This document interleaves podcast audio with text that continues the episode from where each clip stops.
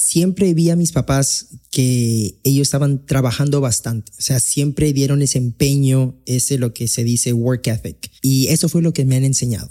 Entonces, viendo los que ellos trabajaban bastante, vi lo que era el sacrificio, el tratar de ser productivo. ¿me entiendes? De crear oportunidades y todo eso. Entonces, eso fue lo que me ha ayudado también cuando me han dado algunos obstáculos que he tenido en la vida, eh, no darme por vencido.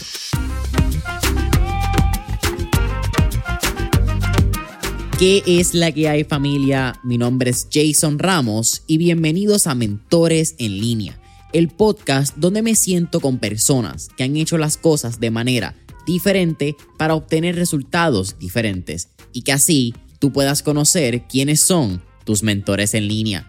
Gracias por sintonizar el episodio de hoy y ahora unas palabras de las compañías que hacen este episodio posible.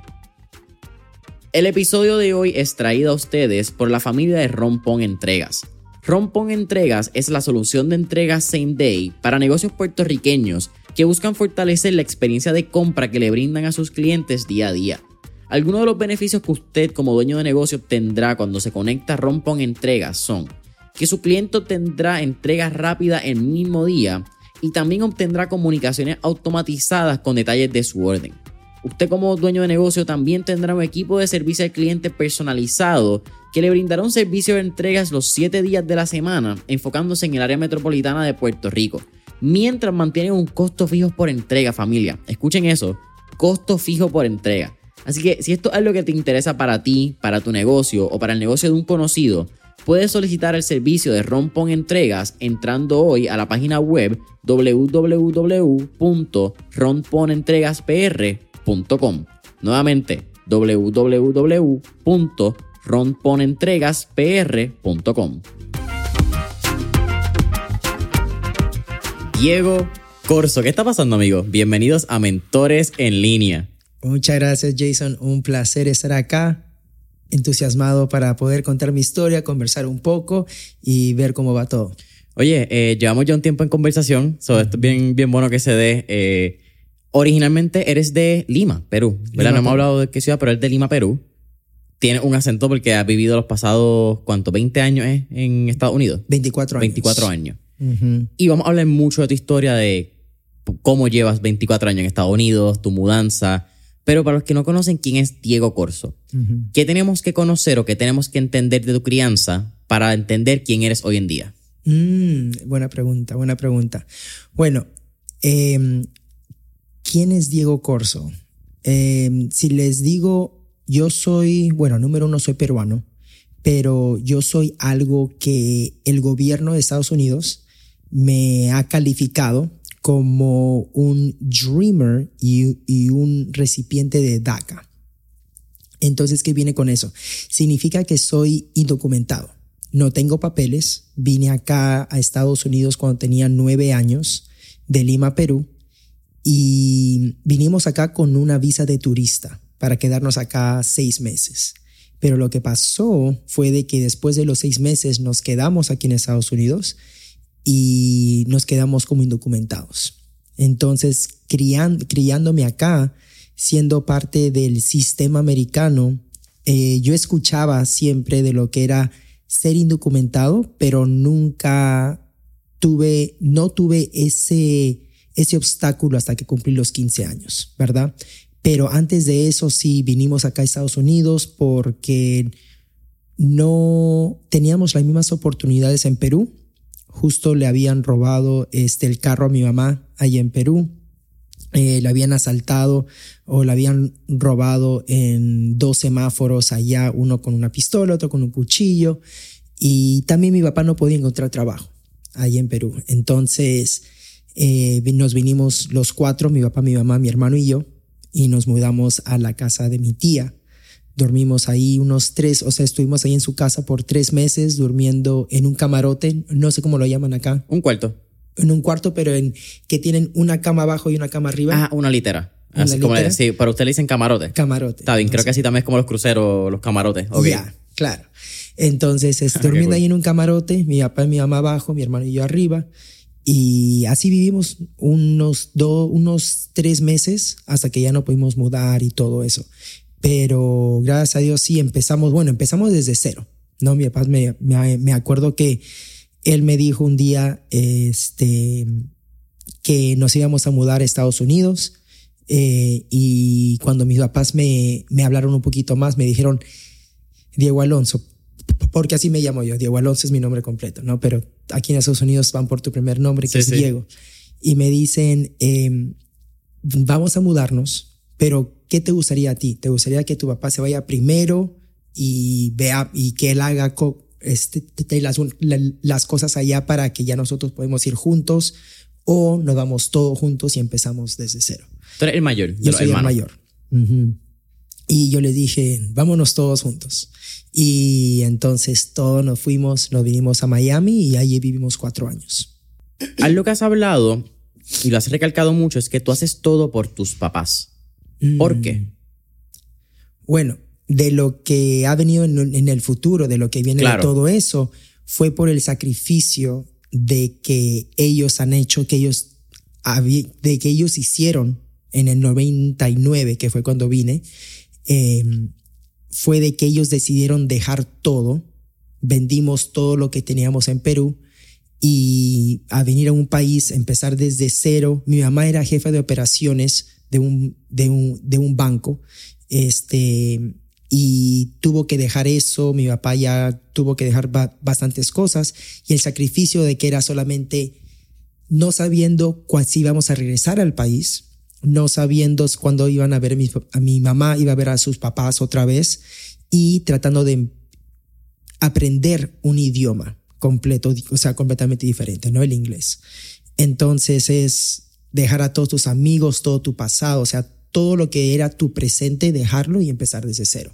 Y entonces ese sacrificio para mí ha sido, que ha sido para, más para nosotros, para mi hermano y para mí, que para ellos, mm. ¿no? Porque ellos han podido quedarse en Perú y todo eso, pero era más el sacrificio. Y yo siempre digo de que, o sea, les quiero dar esa satisfacción de que el sacrificio que hicieron para venir acá, que no fue en vano.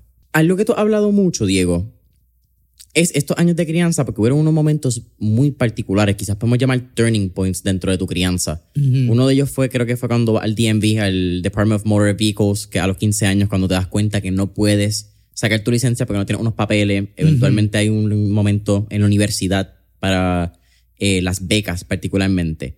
Pero ¿cómo fue esa crianza? Porque viniendo de un hogar de inmigrantes, me imagino que quizás habían ciertas cosas que ahora de grande tú mirando puedes identificar como que, mira, eso no era normal en mi casa, como que esto era diferente quizás de las casas de mis familiares. ¿Cómo fue ese upbringing? Sí, eso fue algo de que siempre vi a mis papás que ellos estaban trabajando bastante, o sea, siempre dieron ese empeño, ese lo que se dice work ethic. Y eso fue lo que me han enseñado. Entonces, viéndolos que ellos trabajaban bastante, este, vi lo que era el sacrificio, el, el tratar de ser productivo, ¿me entiendes? De crear oportunidades y todo eso. Entonces, eso fue lo que me ha ayudado también cuando yo he estado, cuando me han dado algunos obstáculos que he tenido en la vida, eh, no darme por vencido.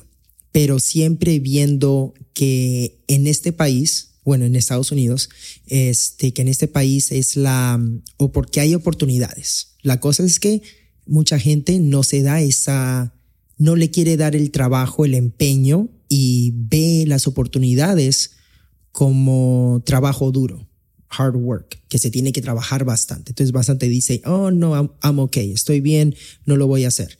Pero cuando uno ve las oportunidades, no importa el trabajo que hace, lo va a hacer, ¿no? Entonces ese upbringing, upbringing fue un poco de económicamente no teníamos mucho este, siempre era, yo veía a mi mamá, este, con la calculadora cuando íbamos a comprar comida, una cosa así, o sea, en el Publix o en lo que sea, este, en el supermercado, em, o justo estaba hablando con mi hermano hoy y, y, le conté pues de que hubo unos momentos de que yo me acuerdo clarito que económicamente no, yo veía que mi mamá hacía algunas decisiones cuando era tan pequeño, pero no teníamos ese dinero extra para conveniencia. Ponte, venir en, en un toll, ¿verdad? Para llegar acá, por ejemplo, toma este de Isla Verde para acá se toma un tour, Eh, un, peaje. Ajá. claro, un peaje de las banderas, ¿verdad? Como Ajá. para para venir acá. Hay otro camino que puedes tomar que te demora media hora, ¿verdad? Yo me acuerdo clarito, tenía como 10 años y yo le dije a mi mamá, porque íbamos a la casa de mi tía, y le dije, mamá, si pasamos por el toll, 75 centavos, llegamos 10 minutos más rápido.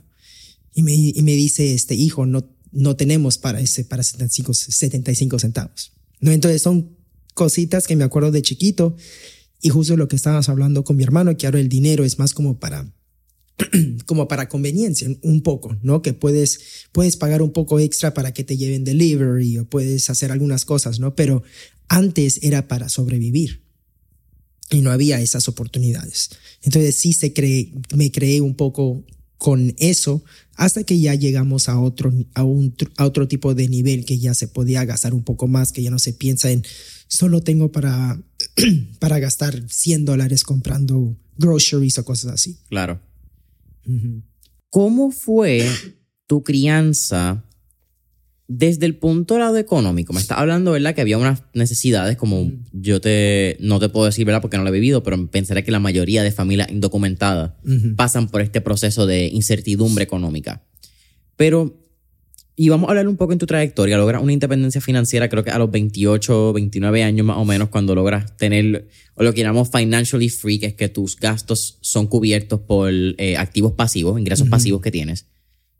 Pero tú hablas mucho de los fundamentos, de que tienes que prepararte antes para tener la mentalidad y los hábitos correctos para poder manejar ese millón de dólares. Porque es el caso de la mayoría de las personas que ganan loto o ganan premios. No tienen la mentalidad y los pierden. Exacto. Pero ¿qué hábitos tú puedes identificar financieramente de tu crianza que quizás pueden ser creencias por herencias que tú tuviste que cambiar para lograr esa mentalidad de millonario? Sí, es bien importante ver de que viendo las oportunidades, número uno, y siendo algo que me enseñó, algo que tuve de la experiencia que tuve, fue algo que mi papá me dijo que Estados Unidos es el lugar de las oportunidades, pero es para nosotros encontrarlo, ¿verdad? Lo que estábamos hablando antes de la preparación, de la suerte, este, pero estamos ahí en este país donde hay oportunidades. Entonces, una de las cosas de que aprendí de niño fue también ser resourceful. Ponte, eh, cuando era niño, viendo que mis papás me llevaban al... Mi, mi papá era, él trabajaba en el restaurante, este, como, como un chef en la cocina y mi mamá trabajaba de waitress. Pero entonces ellos me llevaban a mí y a, mi hermano al restaurante. Entonces, ¿qué pasa? Yo estando ahí, tenía 10 años, 9 años, eh, me puse a pensar, ok, hey, mi papá están trabajando, ¿por qué yo no puedo trabajar?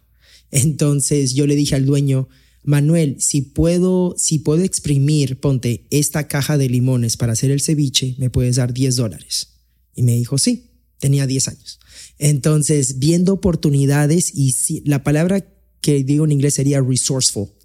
Entonces, número uno, para tener ese, ese tipo de fundación, eh, de fundamentos, tiene que ser resourceful, número uno.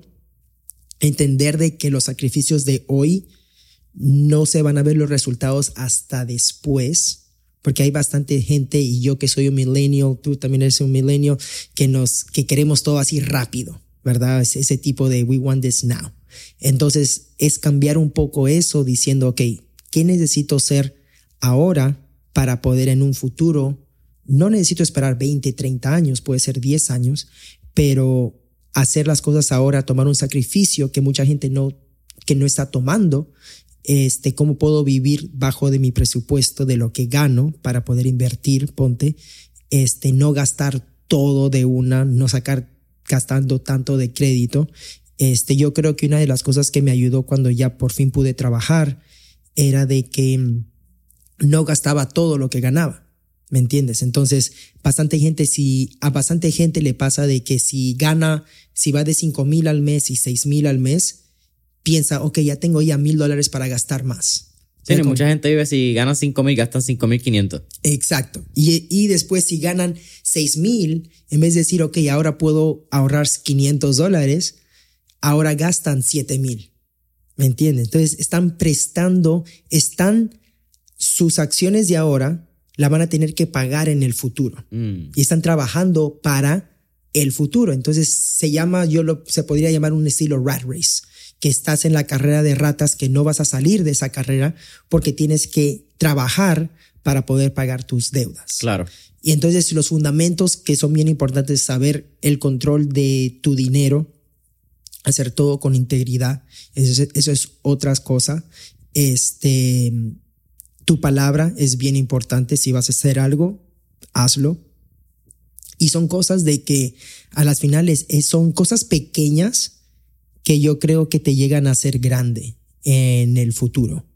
Este, y tener paciencia. Esas son cositas de que yo creo que me han ayudado bastante. Y uno de los fundamentos también es no verme como víctima y tener, tomar 100% responsabilidad de mis acciones. Eso para mí ha sido bien importante. Esto quizás puede ser un tema borderline político, que yo no he tenido la, la oportunidad de hablar contigo, pero me parece muy interesante porque tu papá te inculca que, la tierra, que Estados Unidos es la tierra de la oportunidad, ¿verdad? Ese es el American Dream que tanto escuchamos. Siempre y cuando tú salgas a buscarlo, que es lo que estábamos hablando en el, en el pre-podcast, en el antesala. que última- no sé quién me dijo antesala y yo, oh, eso suena fino, antesala del podcast. Pero, ¿qué pasa muchas veces por tu mente cuando tú ves quizás que ahora estás viniendo más a Puerto Rico y llevas como que un año en esta búsqueda de qué es Puerto Rico y la comunidad, quizás la cultura puertorriqueña que es bien diferente en Puerto Rico que alguien que está afuera, que yo creo que es lo que pasa siempre que somos inmigrantes eh, o emigrantes.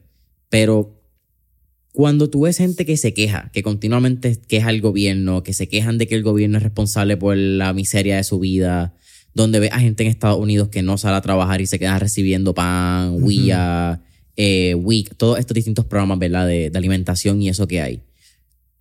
¿Qué pasa por tu mente sabiendo que tú no tienes esa oportunidad y que has tenido que saber a buscártelas y otra gente que la tiene no lo hace? Eh, y, y también reconozco que es un tema de pinzas, porque es un tema que puede traer mucha controversia, pero desde tu perspectiva de alguien que tiene una experiencia que ningún puertorriqueño escuchando este podcast va a tener, porque ninguno de nosotros en Puerto Rico tenemos el problema de no tener papel. Nosotros damos por sentado el pasaporte, nosotros damos por sentado este pedazo de cartón azul, pero ese pedazo de cartón azul es lo que mucha gente muere en el camino buscando. ¿Qué Oh, pasa? ¿Qué, qué, qué, qué sientes cuando ves eso? Claro, eso es, buena, eso es una buena pregunta, porque yo creo que yo creo que la gente que a ve- to- todo depende, bastante gente puede decir, ok, pero en el pasado me ha pasado esto. Entonces por eso estoy en esta situación. Entonces culpan a otras cosas y se ven más como víctima. Oh, no puedo salir adelante porque me está pasando esto, entonces voy a agarrar ayuda del gobierno. ¿Me entiendes? Entonces, pero ¿qué pasa si en vez de verte como víctima, dices, ok, esta es mi historia, esta es mi situación, pero ¿cómo puedo sobresalir aparte de eso? Ahora, de lo que pienso es de que hay veces la gente, número uno, no cree en sí mismo o en el potencial que uno puede tener, porque se ve más como víctima. Otras, otra cosa puede ser que ya se han acostumbrado a, hacer, a tener eso, esas oportunidades del, del gobierno, puede ser. O también puede ser que ya te acostumbraste a tener un trabajo, ponte para un ejemplo que te ganas 40 mil dólares al año y has vivido tranquilo y te quedas un poco complacent. ¿Me entiendes? Entonces ya no quieres sobresalir más porque estás bien, pero puedes estar excelente. Y esa parte de bien a excelente, bastante gente no hace porque requiere bastante esfuerzo pero estás bien, estás tranquilo. Pero para la parte de las personas de que están más en ayuda del gobierno y todo eso, yo creo que es una decisión también que algunos puedan, que, que algunos tengan, que ellos deciden quedarse ahí. No quiero decir que se queden estancados, pero hacen las decisiones, puedan decir, ok, puedo ganar más dinero, pero si gano más dinero, tengo que pagar, pueden decir, más taxes, y me sacan del programa.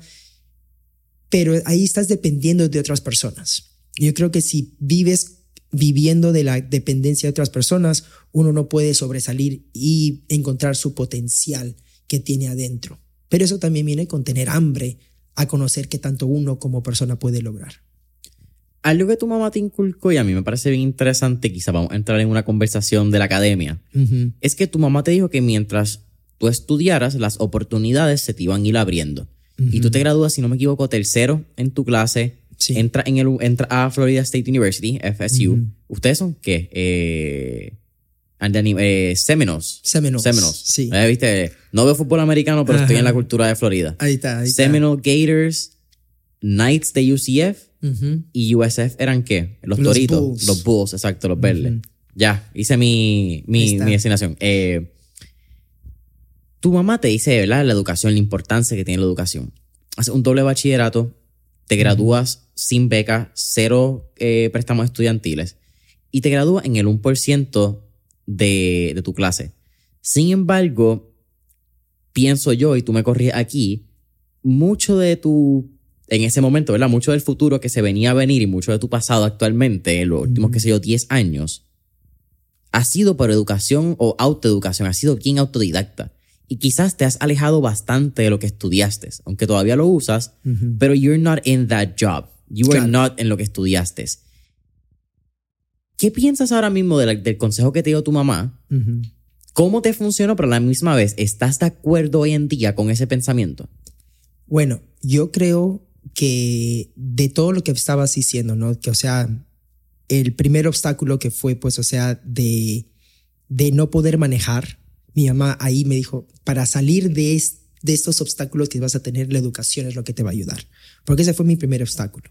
De ahí entonces pongo todo mi empeño para estudiar en high school y me gradúo tercero, pero tengo esos obstáculos de que no, no puedo ganar becas, no puedo ganar ayuda del gobierno, no me dan nada, nada, nada de ayuda porque no tengo los papeles. Entonces yo, pero igual creo en la parte de la educación. Voy a la universidad porque tenía dinero por un año y ahí fue cuando después de varios años también me, me graduó este, del 1%, pero en ese tipo, la razón por que estoy diciendo, contando esto es porque eh, eso es educación formal. La educación formal es yendo a la universidad, high school, todo, pero hay bastantes, bastantes personas creen de que ya cuando te gradúas paras de aprender. Yo soy una persona que creo, yo creo que es más self-education, que lo que uno aprende afuera del colegio para uno conocerse a sí mismo, para uno sobresalir en su carrera de, de lo que haga, no estudiar para la carrera, sino lo que estudia durante el trabajo de su carrera. Eso es bien importante. Yo lo llamo be a, student of life, ser un estudiante de la vida. Cuando uno es estudiante de la vida, siempre va a querer aprender, siempre va a querer mejorar. Entonces, y con todo como la tecnología cambia y todo eso, uno para, poder sobresalir, para no estancarse en un nivel de que después te bote del trabajo, uno tiene que siempre mejorar. Entonces, eso es lo que yo creo ahora. Eh, hay un quote de Jim Rohn que dice, Formal education will make you a living, but self-education can make you a fortune. Educación formal te va a hacer para que vivas tranquilo, pero educación, self-education te va a hacer fortuna.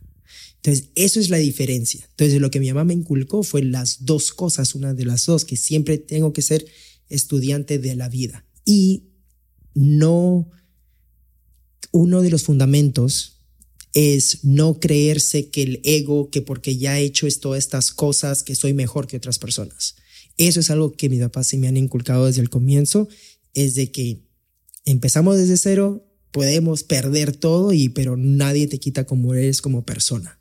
Entonces, sabiendo aprender de otras personas, sea en nivel que sean esas personas, eso es bien importante también. Ok, una pregunta entre en punto medio, ¿verdad? Casi un, como yo le llamo, una, una, se me olvidó, eh, una tangente. Uh -huh.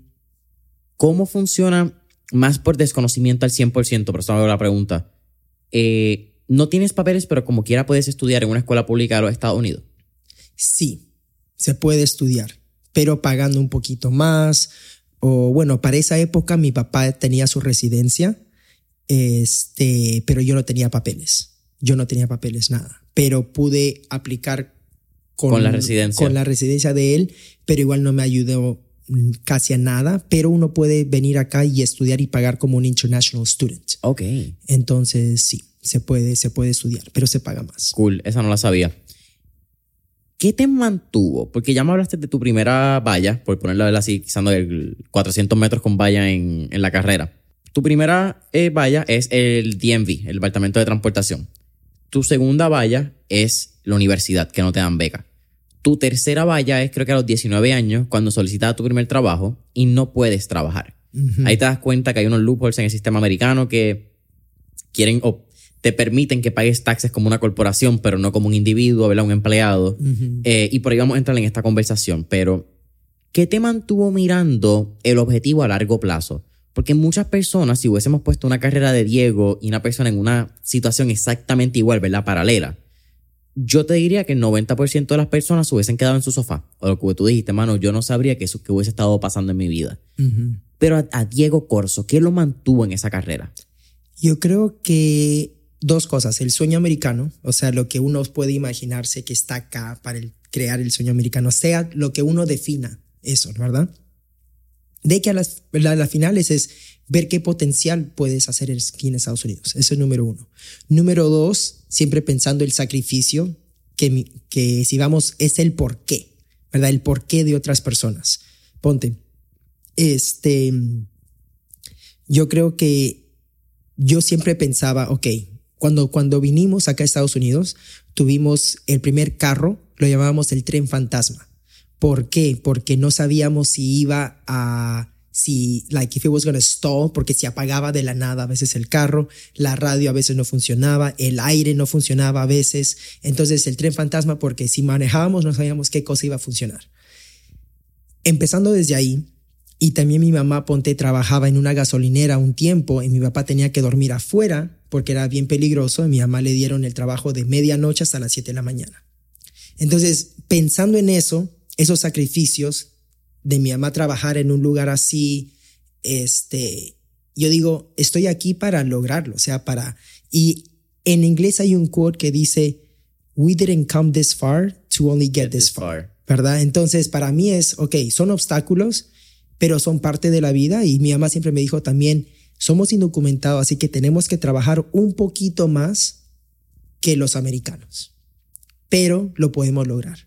Entonces, esto hasta ahorita, entonces yo viendo esos obstáculos, yo, yo no los vi como un tipo que, ok, aquí me, aquí acabé, sino era, ok, ¿cuáles son esas soluciones? ¿Cuáles son esas, esas otras opciones para poder igual lograrlo? Entonces, yo creo que eso, el por qué te ayuda a veces a, el porqué de no dejar que los sacrificios de mi papá fueran en vano y ese porqué ha sido lo que me ha ayudado a seguir logrando lo que yo he logrado. Moving fast forward, ¿verdad? En unos cuantos años de tu vida, llega DACA en el 2012, si no me equivoco, ¿verdad? Es que Obama pasa, Obama en su segundo término, yo creo, ¿verdad? Ya como que empezándolo. DACA era, eh, ¿cuáles eran las iniciales? Las mencionaste en un podcast y se me olvidó. Eh, Deferred Action for Childhood Arrivals en arroz habichuela, para los que nos conocen en el programa de DACA. ¿Qué es y cómo cambia la vida de Diego Corso? Oh, man. Ok, el programa de DACA fue el programa de que da a los que vinieron de niños aquí a Estados Unidos, los que ya se han dado de high school, están en universidad, ya que han sido parte del sistema, nos dan la oportunidad de sacar un número social, un permiso de trabajo y una licencia para manejar. Entonces ya con eso ya podemos empezar a hacer algo aquí en Estados Unidos para, para entrar al sistema, que puede ser legalmente entrando al sistema, pero igual no tenemos papeles y se llama deferred action porque significa que si nos deportan, o sea, si nos si nos salimos del programa, nos pueden deportar, porque deferred action significa que nos ponen como este, en lo más bajo de emergencia para deportarnos. Entonces también es una cosa jugando con el gobierno que, ok, le vamos a decir, aquí tenemos todos nosotros que somos indocumentados, todos estos niños. Que son como 800 mil, ¿verdad? Recipientes. 800 mil. Este, y cada dos años tenemos que renovar esos documentos, tenemos que decir dónde vivimos, cuánto ganamos, todo, o sea, todo eso. Este, y de ahí nos renuevan el programa para cada dos años. Entonces yo recibo otra vez mi nuevo work permit, el permiso de trabajo, mi nueva licencia, todo Cada dos años. Cada dos años. Entonces, hasta los 22 no podía manejar, no podía mm, trabajar legalmente aquí en Estados Unidos, lo tenía que hacer con mi compañía, pero ahí fue cuando ya se me abrieron más las oportunidades. Ahí fue cuando ya justo me estoy graduando de la universidad ese mismo año y la General Motors, la compañía de carros, justo está contratando a personas ahí saliendo de la, universidad. Y ahí fue cuando me entrevistan y ahí me ofrecen el trabajo para mudarme a Austin, Texas. Y ese fue, esa parte del programa fue la que cambió mi vida, porque si no, me iba a graduar con un bachillerato en información, información de tecnología, un bachillerato en administración de información de sistemas y no lo iba a poder ejercer bien. Seguro iba a regresarme a Sarasota, a estar con mis papás, trabajar en el restaurante un poco mientras que veía qué hacía.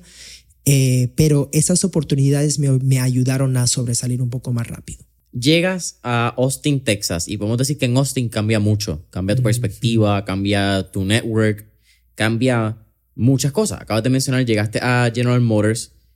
Eh, y un shout out, ¿verdad? No, no tiene nada que ver con el podcast, pero lo que escuché es que General Motors te da la oportunidad de trabajar como contratista mientras tú recibías el permiso, que yo creo que eso es un es algo que hay que recalcar porque en un mundo donde las grandes corporaciones son vistas como un enemigo, hay que entender que dentro de las corporaciones hay mucha gente que hace mucho para otras personas. Exacto. Y eso me parece espectacular eh, y digno de mencionarlo. Pero hay algo bien interesante que pasa, es que yo creo que en algún momento tú conoces a Víctor y ahí comienza una transición de Diego Corso, que trabaja en General Motors, a Diego Corso, eh, corredor de bienes raíces. Y fue poco a poco. Tú mencionaste y fue que tú le dijiste, mira, yo no conozco la industria, déjame trabajar contigo un poco. You do like a shadowing program con él, te gusta. Y eso lleva a una relación que termina siendo tu socio de negocios. Exacto. Pero, ¿cómo? ¿Por qué tomar el riesgo? ¿Qué pasaba por tu mente sabiendo que tú habías ya logrado mucho que en tu familia no se había hecho? Te había graduado de universidad, tenías un trabajo estable, probablemente ganando un buen salario, vivías cómodo, estabas logrando tu independencia financiera una estabilidad financiera, no independencia financiera. Y decidiste tomar quizás este leap of faith, este brinco que tú dices que fue calculado, pero sigue siendo un brinco al riesgo. ¿Cómo fue esa transición? Sí, eso fue bien importante porque yo creo, o sea, cuando empiezo a trabajar en lo que se puede decir corporate America, ya más en corporación así grande, te dan un salario. Pero lo que yo me di cuenta es de que no importa cuánto tiempo yo trabaje, es igual iba a ganar igual. ¿Me entiendes? Iba a ganar igual que el que trabajaba al costado mío. Él llegue tarde, se vaya temprano, se tome más tiempo de lunch y todo eso. Entonces yo decidí este, entrar a una industria o conseguir algo más donde me pagaban por el, por el empeño que yo daba y, y cuántas personas podía ayudar. ¿verdad? Entonces, que era que no tenía un cap de lo que yo podía ganar, era más por comisión. Entonces, como yo para ese tiempo tenía 24 años, quería invertir en bienes raíces, comprando casas, entonces dije, ok, quiero entrar en este tipo de industria para poder comprar casas en un futuro. Ya para esto te habías leído Padre Rico, Padre Pobre, ¿cierto? Sí, Padre Rico, Papá, Padre Pobre. Ese libro me cambió la mentalidad porque me enseñó que hay gente, hay dos tipos de ganar dinero. Uno puede trabajar cambiando su tiempo por dinero o hacer que el dinero trabaje por uno. Entonces ya yo dije, ok, voy a trabajar cambiando mi tiempo por dinero, pero viviendo, no gastando todo para después invertirlo. Entonces, en ese tiempo ya tratando de, tratando de aprender de bienes raíces, ahí fue cuando conozco a Víctor, y él me ayudó, él me estaba ayudando a comprar mi primera casa. Pero eh, como con DACA recién empezaba, no tenía crédito, los prestamistas no sabían qué cosa era DACA, entonces todos me negaban, todos me negaron, me negaron, me negaron. Y entonces cuando cancelo el contrato con Víctor me siento mal y le digo, dude, creo que gasté tu tiempo, yo soy bueno en tecnología, te puedo ayudar en algo. Entonces de ahí nos decimos amigos y ahí fue cuando ya le empecé a decir, can I shadow you? Porque quería aprender de eso. De todas maneras dije, en el futuro lo voy a poder comprar casas, pero por, por lo menos quiero aprender. ¿Y qué pasó? Justo en ese tiempo, él tenía, él ya quería trabajar menos porque estaba ya overwhelmed con todos los clientes que tenía, entonces ya yo lo empecé a ayudar. ¿Él te lleva cuántos años? Eh, creo que él tiene 40, creo que me lleva 10 o 12 años. Sí. Entonces yo lo empiezo a ayudar y le, le digo, hey, te manejo gratis por dos fines de semana para ver si me gusta. Me encantó, hicimos, pusimos casas bajo contrato, conocí a sus clientes y después ya yo digo, ok, voy a hacer esto part-time. Saco mi licencia y trabajo part-time para poder em, sobresalir y en un futuro ya yo poder renunciar. Ahora, ¿qué pasa? que tenía que enseñar casas o en las mañanas, durante mi hora de lonche, en las noches, haciendo open houses fin de semana, pero igual trabajando para la General Motors eh, full time. Entonces tenía que trabajar bastante, em, pero sabiendo de que solamente iba a ser por un tiempo, porque si me iba bien, ya yo quería hacer esto full time. Y ya fue hasta el 2015 que se me dio la oportunidad de hacer lo que llaman acá que ser un corredor ya full time. Y me salí de la General Motors y como dijiste, es algo de que fue algo difícil porque voy a la universidad, me gradúo con dos bachilleratos y todo para hacer una carrera en General Motors, que para ese tiempo era una de las era una compañía de las más grandes, con el más respeto que se le puede decir, y de ahí llamo a mi familia y le digo, voy a cambiar completamente, voy a vender casas. Me dijeron, estás loco. Pero eh, con todo lo que estaba pasando era una oportunidad que de verdad yo dije, y a las finales, si pasa cualquier cosa, trato eso por seis meses, un año, dos años, si me fui de cuando renuncié de la General Motors, me dijeron, digo, aquí tienes un lugar, si pasa algo, puedes regresar. Entonces, I didn't burn that bridge. ¿Qué hiciste para no quemar ese puente? Porque eso es algo que se menciona mucho, sin embargo, poca gente tiene la, conciencia de lo importante que es no quemar puentes. Es bien importante eso, porque uno nunca sabe qué personas puede ayudar, qué, o sea, cuándo van a necesitar esas, esas, esas personas, esas conexiones. Este, y no solo eso, pero habla bastante de uno, porque yo, yo igual seguía trabajando, dando el 100% hasta el día, hasta mi último día. No era de que ya, ¿sabes qué? Voy a trabajar menos hasta que me voten. Porque ahí es cuando ya, si te votan es porque no has, no estás dando lo que tú puedes dar o lo que te dijeron para que te dan el trabajo y, y estás bajando tu calidad de trabajo, ¿verdad? Yo no hice eso. Yo estaba trabajando así, solo que les dije, tengo que tomar esta oportunidad. Porque si no lo hago, voy a quedarme acá en un futuro y voy a sacrificar eh, un futuro de lo que podría ser. Porque yo ya ya que si me quedo acá voy a, puedo hacer esto, puedo hacer otro, voy a ganar X, eh, pero yo quería hacer algo más que era más por mi empeño. Estás, bueno, no hablamos de particularmente cómo empieza tu interés por, por la propiedad inmueble. Este, bueno, un poco fue con lo de, viene, lo de leyendo Papá Rico, Papá Pobre, porque en ese libro te da de que uno puede agarrar la independencia financiera si inviertes en cosas que te dan dinero pasivo. Entonces, en el sentido de que puedes comprar casas, en vez de comprarte un carro, ponte, de 50 mil o 30 mil, puedes usar esos 30 mil dólares para comprarte una propiedad que te da el dinero de ganancias para que puedas pagar el carro mensual. Pero ¿qué pasa? Una vez que ya acabas de pagar el carro, tiene, igual tienes el ingreso de la casa, entonces ya estás pagando, estás ganando y hay bastante gente de que empieza a comprar cosas en vez de comprar assets, de que son, que serían cosas de que uno puede agarrar ese dinero pasivo. Entonces, cuando yo leí Papá Rico, Papá Pobre, mi meta fue querer comprar 10, tener, ser dueño de 10 casas para los 35. Eh, dije, ok, leí el libro cuando tenía 22 años, 21 años, perdón. Dije, ok, tengo cuatro años para ahorrar dinero y desde los 25 hasta los 35 puedo comprar una casa al año. Lo loco fue que pude lograr eso para los 27, 28 años, pero fue porque tuve bastantes mentores también que me empezaron a ayudar y todo eso. Y eso es algo de que es bien importante saber de que si estás estudiando, si, estás, si te pones en un círculo de personas que ya tienen lo que tú quieres, eso, ese es un shortcut to success. Y hay bastante gente que dice, there's no shortcut to success. Igual necesitas ponerle el hard work. Eso, eso de hecho. Pero ese shortcut es donde pones el hard work porque ese hard work va a ser en más para no hacer errores, para no cometer tantos errores, sino ya sabes el plan de que te pueden dar esos mentores. Eso Claro. fue lo que me pasó a mí. Algo bien interesante, Diego.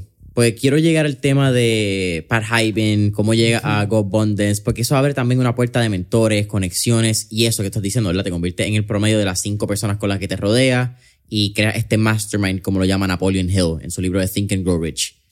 Pero para tú lograr tener mentores y tú lograr llegar a estos sitios que tú no le llamo casualmente, a mí me gusta usar la palabra causalmente, porque todo tiene una causa y un efecto y es la causalidad de lo que has tomado, ¿verdad? Exacto. Eh, pero hay una claridad de visión. Eh, en este momento tú estás hablando y me estás diciendo, logré mentores, ok, y lograste tu meta a los 27 años en vez de a los 30, pero es porque había una claridad, había una meta definida. ¿Cómo empezaste a lograr o cómo definiste esa visión cuando tenías 23, 24, 25 años? En tiempos donde quizás la presión social podía incurrir, estaba en una ciudad nueva, quizás en vez de eh, ahorrar o invertir, tú te podías ir a janguear en la ciudad para conocer a más gente. ¿Cuál fue el proceso de definir esa meta a largo plazo?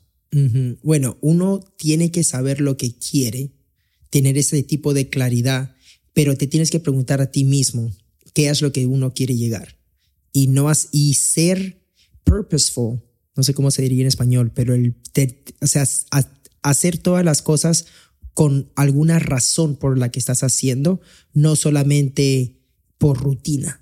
Entonces tienes que ser purposeful, porque hay bastante gente que trabaja, después se va al happy hour y después llega a su casa, come y ve Netflix y hace lo mismo al otro día.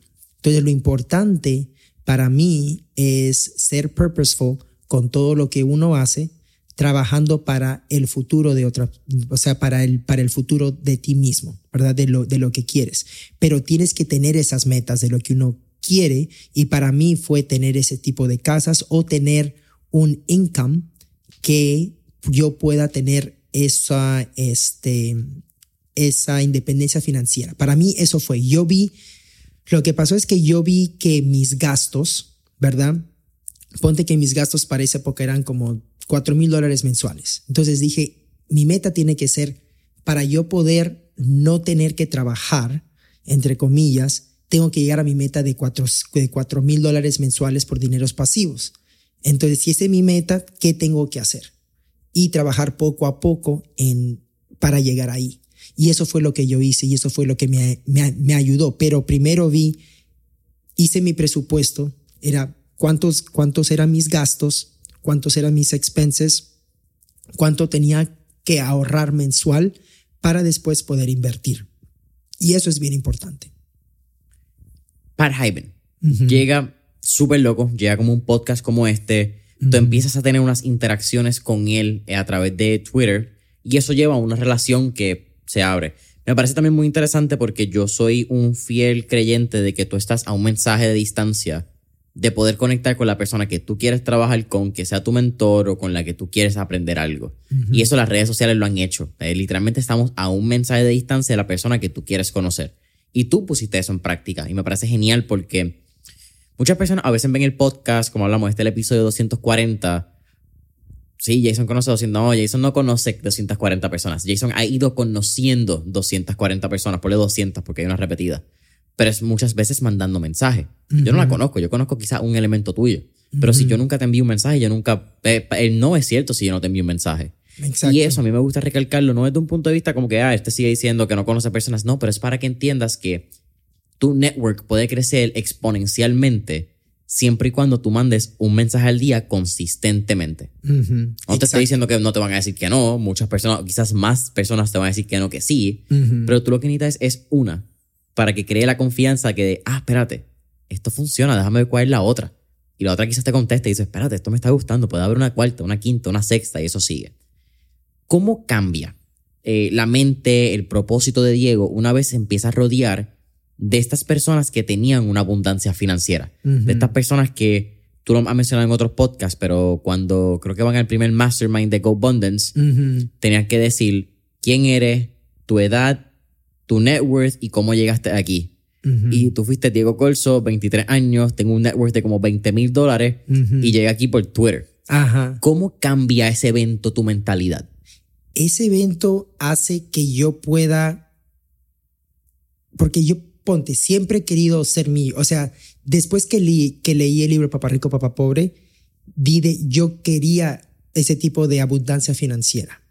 Tener este passive income, ser millonario y todo eso, pero nunca tuve la oportunidad de conocer a un grupo, de interactuar con personas que ya eran millonarios. Nunca había tenido esa oportunidad. Y cuando los veo a ellos y dije, wow, son personas normales, solo que han tomado las acciones que le han llegado a llegar a sus metas y han tenido ese tipo de success. Entonces, ese success es replicable. Que hay bastante gente que piensa, no, que ellos, they're super lucky. No, Success leaves clues. Entonces es bien importante. Una vez que ya los conocí, dije, wow, yo también puedo ser uno de ellos.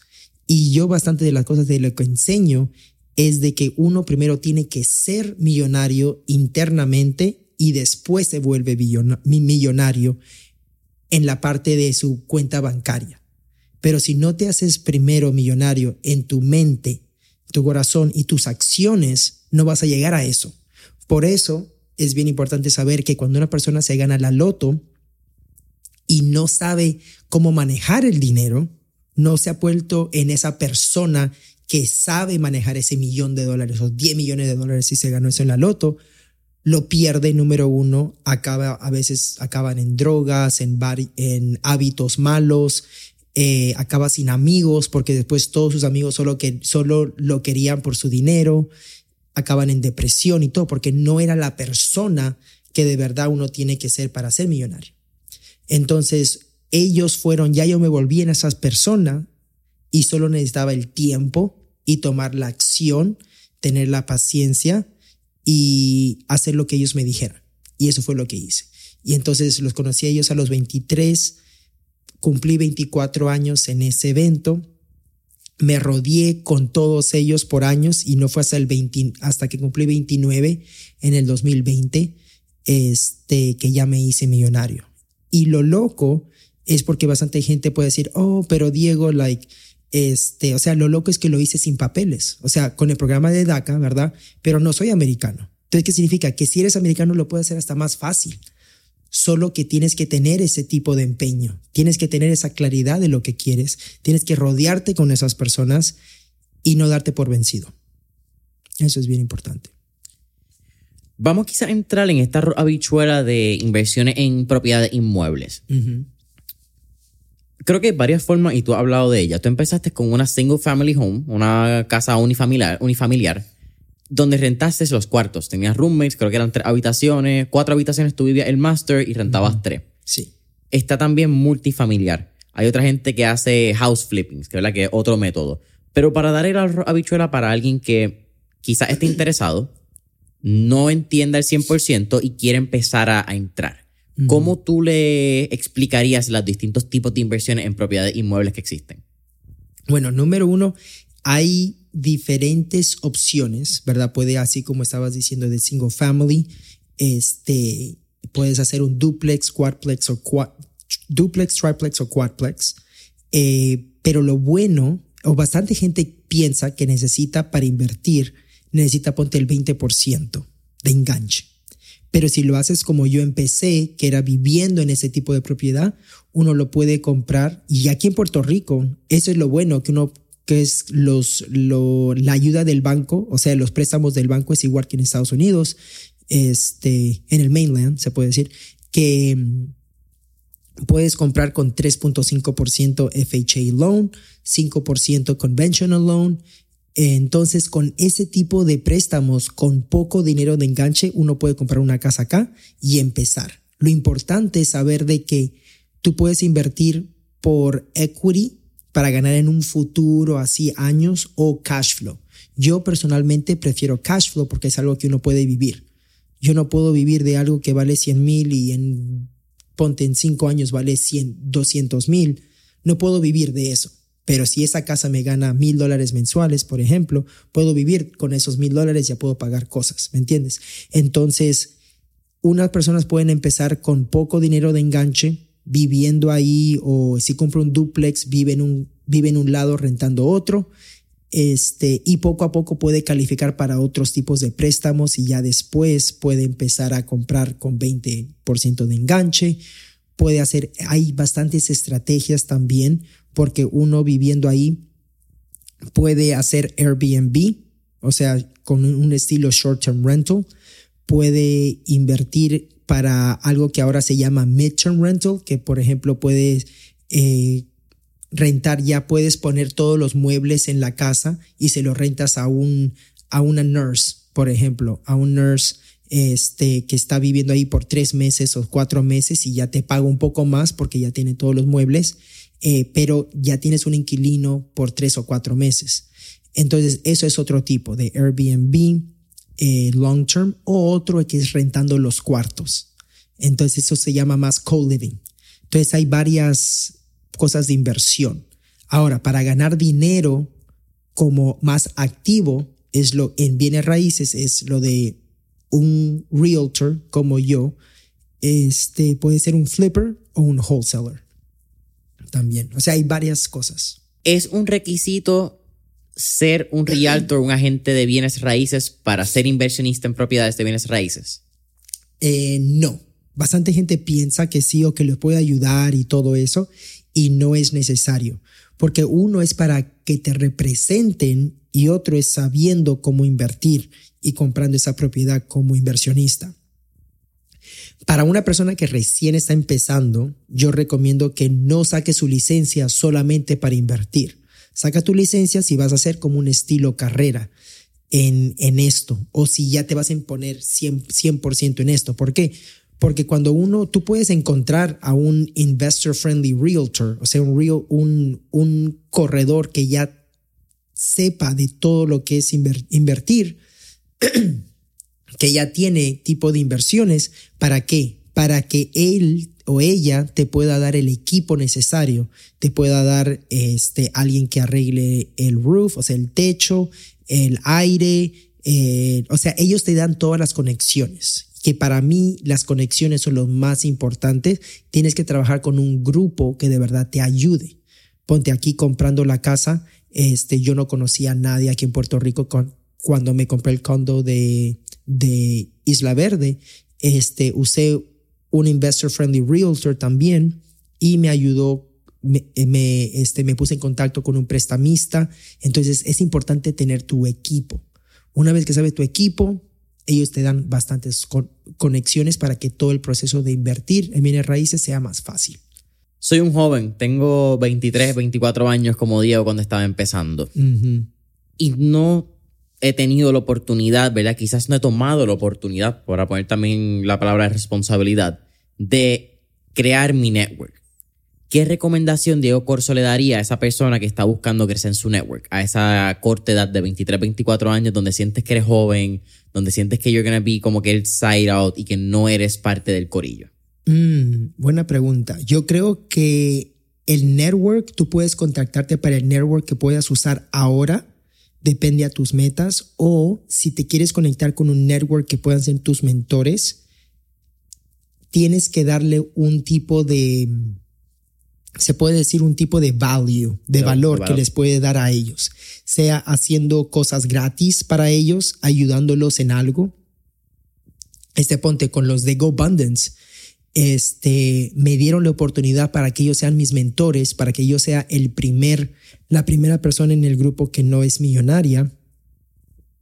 Pero ellos que yo les dije, mira, yo les puedo ayudar con todo lo que es de tecnología. Les ayudé con la página web, les ayudé a, a este, a mandar todos los emails. En algún momento, ponte ellos, cada miembro que entraba, eh, yo hacía la introducción entonces, eso también me ayudó a mí, porque imagínate, yo tenía 24 años, 25 años y hablaba con dos millonarios a la semana, dando mi tiempo gratis porque no me estaban pagando, pero yo les ayudaba con la introducción y les escribía la, la, introducción para después ponerlo en el Facebook group o algo así.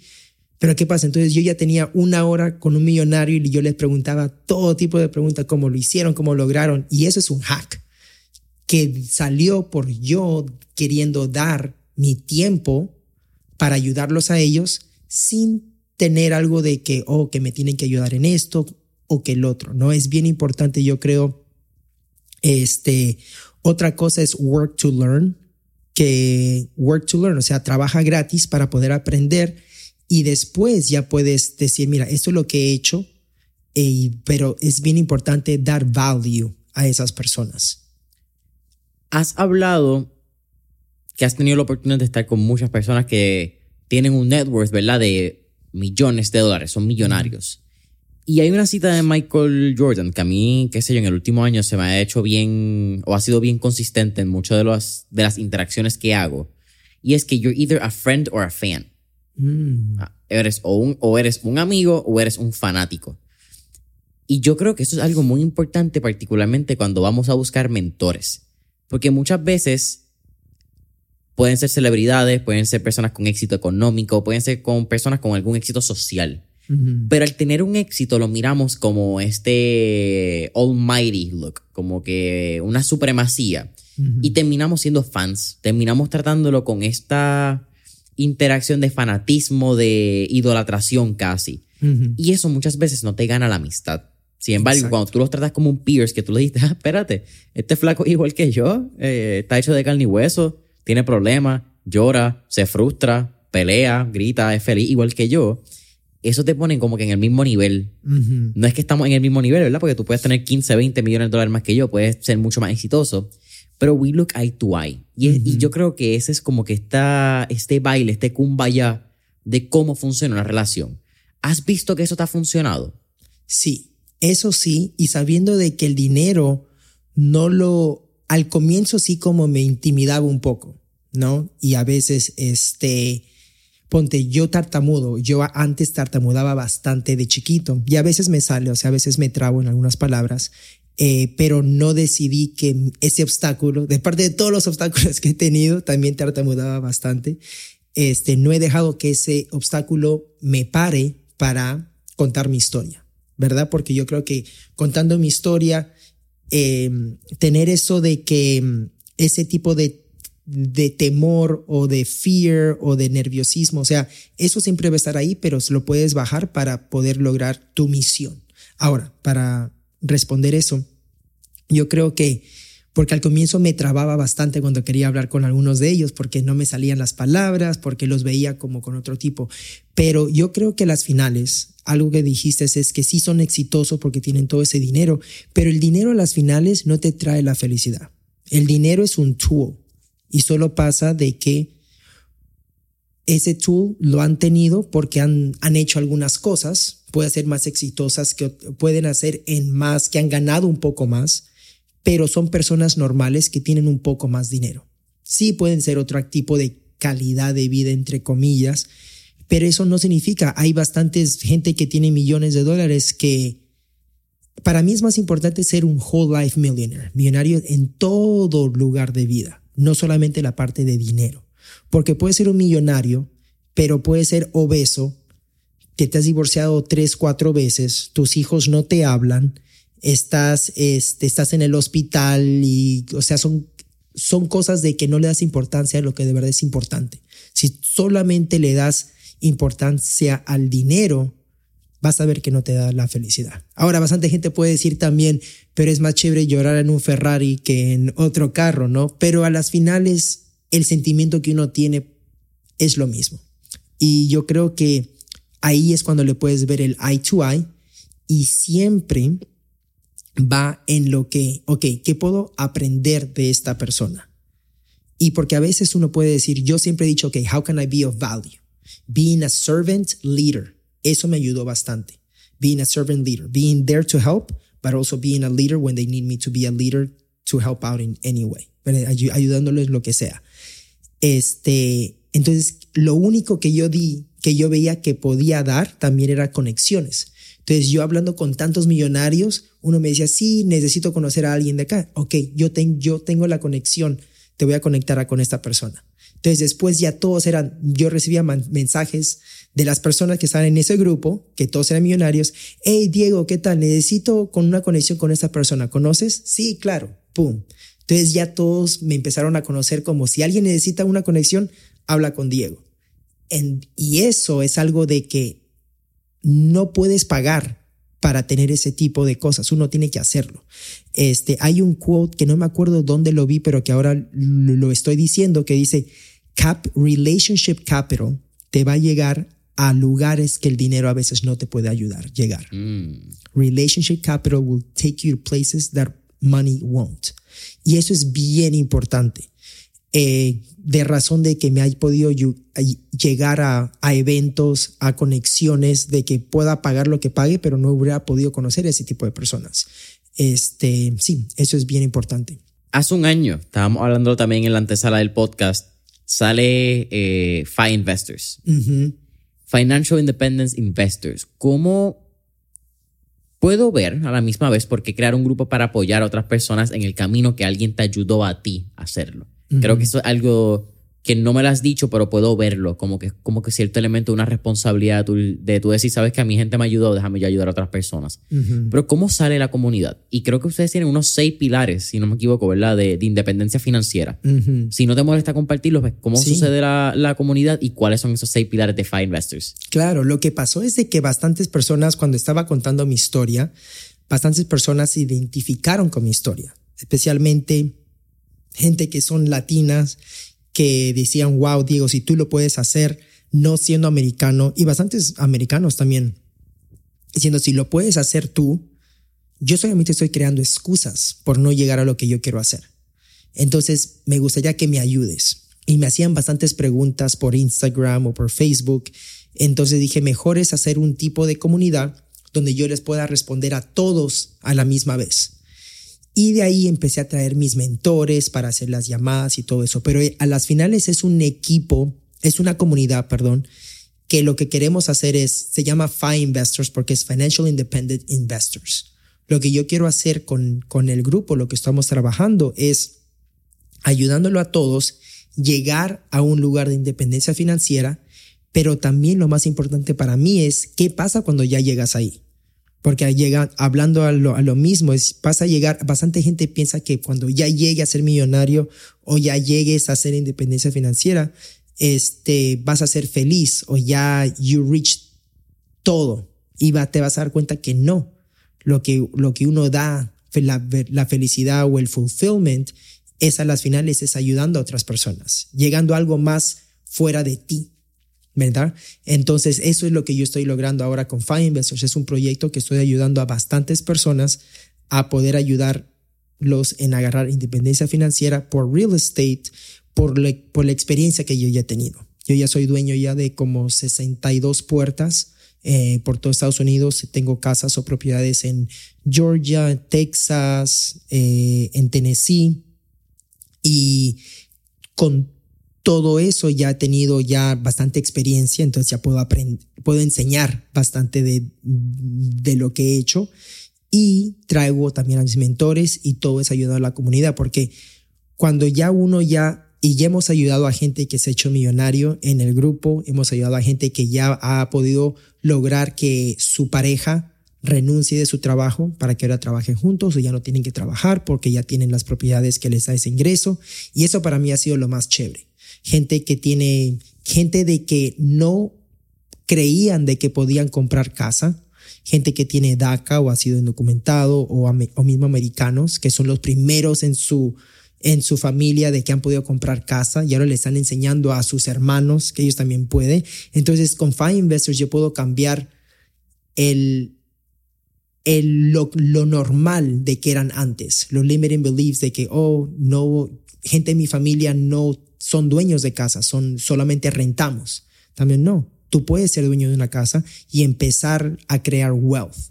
Bastantes inmigrantes vienen acá solamente este, a trabajar, pero no crean wealth. Mm. Lo que nosotros, lo que yo quiero hacer es ayudarlos a crear wealth para que, para que dejen un, un tipo de legado aquí en Estados Unidos. Sí, es mejor en las próximas generaciones. Es que va a suceder en la, en la próxima generación que venga a, a este mundo, a esta vida.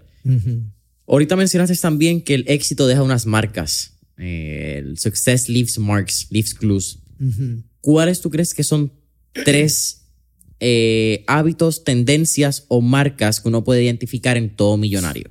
Mm, bueno, De esas son esas seis cosas que enseño.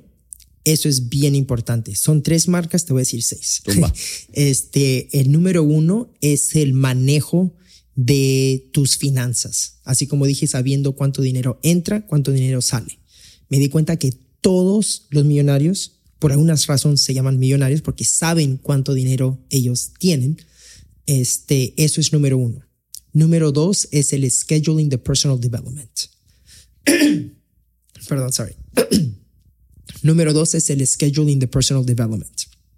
Eso es el desarrollo personal, que es siendo un student of life, que no te des por vencido por este, porque ya te gradúas del high school o universidad para de estudiar. Jim Rohn justo tiene un quote que dice, success will seldom exceed your level of personal development. Entonces el success a veces no sobresale del, del nivel que tú estás desarrolladamente personal, ¿verdad? Número tres es entender el poder de tus amigos o de tu círculo. Por eso es bien importante rodearte con personas que hablen o que tengan las mismas este, metas que tú tienes. ¿Por qué? Porque si no, vas a estar con personas que te van a traer para abajo sea la, yo creo bastante también que la frecuencia o suena un poco woo, pero la energía y la frecuencia que, oh. que uno tiene, ¿verdad? Si tú estás parando, mira, si tú entras a un cuarto con gente, tú estás amargo, pero estás con seis personas que están sonriendo o riendo, tú también vas a sonreír o reír y decir, oye, ¿por qué todos están tan felices? Es contagioso. Exacto. Entonces tu círculo es lo más contagioso. Entonces tienes que saber la importancia de eso. Entonces tienes que juntarte con personas que están haciendo lo mismo. Por eso que cuando yo estaba con los millonarios, me voy a hacer millonario. O sea, es una, si tomo las mismas acciones. Número cuatro es haciendo metas con contabilidad. No solamente hacer metas, sino you have to have accountability con un body, un grupo, lo que sea. Número cinco es tienes que subir tus ingresos saber de, así fue como yo lo hice, trabajando en la General Motors, igual saqué mi licencia de corredor y empecé a ganar más dinero. ¿Para qué? Para después como millonario, o sea, para crear una independencia financiera, tienes que invertir ese dinero para agarrar ese dinero pasivo, para que tú puedas seguir trabajando en lo que yo lo llamo your money machine, este, y así poder invertir para después ya lograr la independencia financiera. Ahora, bastante gente piensa que necesita millones para dejar de trabajar y eso no es verdad. Solo tienes que invertir lo necesario para llegar a tu meta, sea 5 mil que tú pongas o 10 mil, 15 mil o 20 mil, ¿verdad? Entonces, esas seis cosas, esos seis keys to success, este es lo que yo enseño bastante de lo que uno puede hacer para lograr independencia financiera. Ahora, es bien importante saber que la parte de invertir es la última parte, no es la primera. Si dice, ¿qué quiero para ser financieramente independiente? ¿Qué necesito? Necesitas los primeros cinco para llegar al último, que es invertir. Diego, al final de Mentor en línea siempre hacemos cuatro preguntas de fuego, así que vamos para encima. Vamos. La primera, si tuviéramos la oportunidad de estar en esta película de Back to the Future y tener un DeLorean, ¿verdad? La máquina del tiempo, ¿a qué época, década o periodo histórico te gustaría ir y por qué? Mmm. Man, yo creo que me gustaría ir a la parte de. Yo creo que la Segunda Guerra Mundial, porque bastantes cosas pasaron en la Segunda Guerra Mundial que me gustaría ver las decisiones de tantas personas. Este, porque todo eso resultó bastante en lo que estamos ahora, eh, literalmente, ¿no? Pero siempre me ha intrigado ese tipo de, desde los, desde 1939, 38 hasta después de la Segunda Guerra Mundial, todo lo que sucedió. Segunda pregunta. Tenemos un playlist en Spotify que se llama Mentores en línea, el playlist, donde tenemos todas las canciones que motivan a nuestro entrevistado y entrevistada. Así que, con eso dicho, ¿qué canción motiva a Diego Corso? Mm, muy buena pregunta.